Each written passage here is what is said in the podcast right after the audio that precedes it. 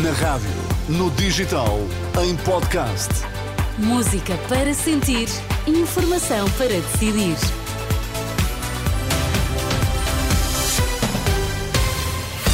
Boa terça-feira, três minutos depois do meio-dia, vamos às notícias. Vítor Mesquita, o que é que destacas a esta hora? INEM confirma buscas da PJ em Lisboa e Porto. Proposta do LIVRE. Educação poderia adotar o mesmo modelo seguido pelas unidades de saúde familiar. Vamos lá, edição do meio-dia com Vítor Mesquita. O Instituto Nacional de Emergência Médica confirma que está a ser alvo de buscas em Lisboa e Porto. Contactada pela Renascença, fonte do INEM adianta que em causa está uma investigação à contratação de recursos humanos e eh, garante que está a ser prestada toda a colaboração. Informação que, de resto, consta já de um comunicado. É notícia esta manhã, a ehm, realização de buscas em instalações do INEM.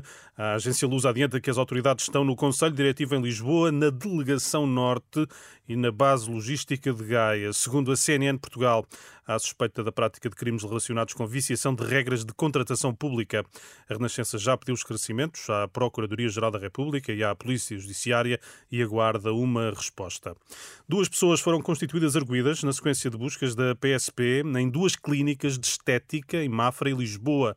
Diligências no âmbito de um processo de alegada usurpação de funções e ofensas à integridade física graves.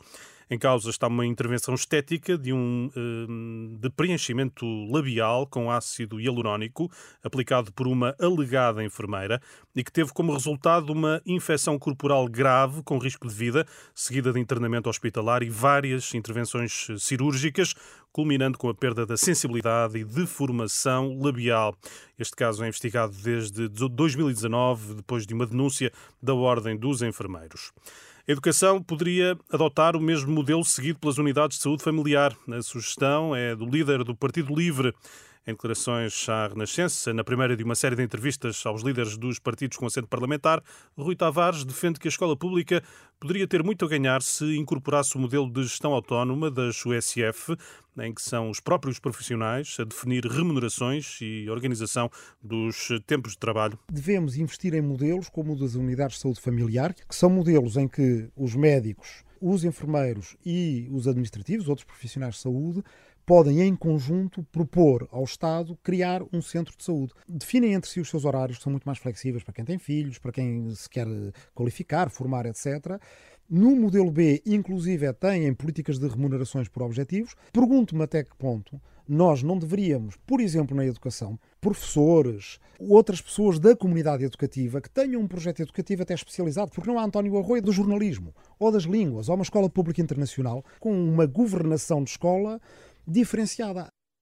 O líder do Partido Livre, Rui Tavares, entrevistado pela editora de política da Renascença, Susana Madureira Martins, uma entrevista que vai eh, poder eh, encontrar em rr.pt na próxima quinta-feira. A entrevistada é Inês eh, Souza Real, a líder do PAN. Deixar de fora uns, abrir espaço a outros é um processo normal, acontece com todas as direções de todos os partidos. O deputado do PSD, Eduardo Pacheco, eleito sucessivamente desde 1991, reage à não inclusão nas listas de candidatos do PSD em coligação na Aliança Democrática às próximas legislativas.